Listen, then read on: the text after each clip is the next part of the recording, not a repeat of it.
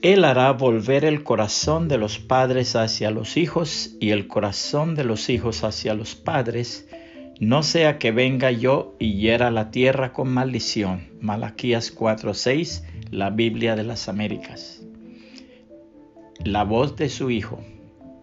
En uno de sus libros, el pastor William Quayle refiere esta experiencia. Durante toda su vida sentía gran placer al bañarse en las aguas del mar. De joven era muy buen nadador. Un día encontrándose dentro del mar y habiéndose olvidado que no tenía las fuerzas de sus años de juventud, se fue adentrando poco a poco en las aguas hasta llegar a un sitio donde las olas lo arrastraban hasta lo más profundo. Hacía esfuerzos inauditos, pero mientras más se esforzaba, menos conseguía. Lleno de ansiedad, lanzaba la mirada en busca de alguna persona que pudiera socorrerle, pero no veía a nadie. Creyendo que estaba perdido, hizo un esfuerzo final buscando a alguien con la mirada. Cuando alcanzó a ver a su hijo Guillermo, a una distancia considerable. No pudo menos que gritar a todo pulmón, Guillermo, ven que me ahogo. Al verlo hundirse, el muchacho se arrojó al agua y pronto extendía sus robustos brazos hacia su padre y le decía, aquí estoy yo, papá. Y su hijo le salvó la vida de aquel momento.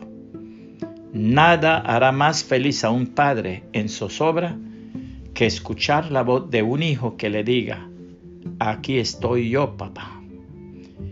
La Biblia nos habla en Génesis 46.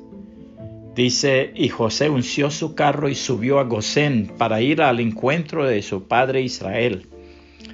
Y apenas lo vio, se echó sobre su cuello y lloró largamente sobre su cuello.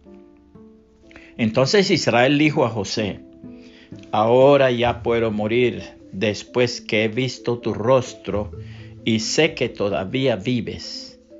Y José dijo a sus hermanos y a la familia de su padre, subiré y lo haré saber a Faraón y le diré, mis hermanos y la familia de mi padre que estaban en la tierra de Canaán han venido a mí, y los hombres son pastores de ovejas pues son hombres de ganado, y han traído sus ovejas y sus vacas, y todo lo que tienen.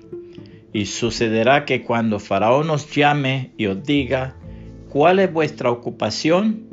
Vosotros responderéis, tus siervos han sido hombres de ganado desde su juventud hasta ahora, tanto nosotros como nuestros padres, a fin de que habitéis en la tierra de Gosén porque para los egipcios todo pastor de ovejas es una abominación.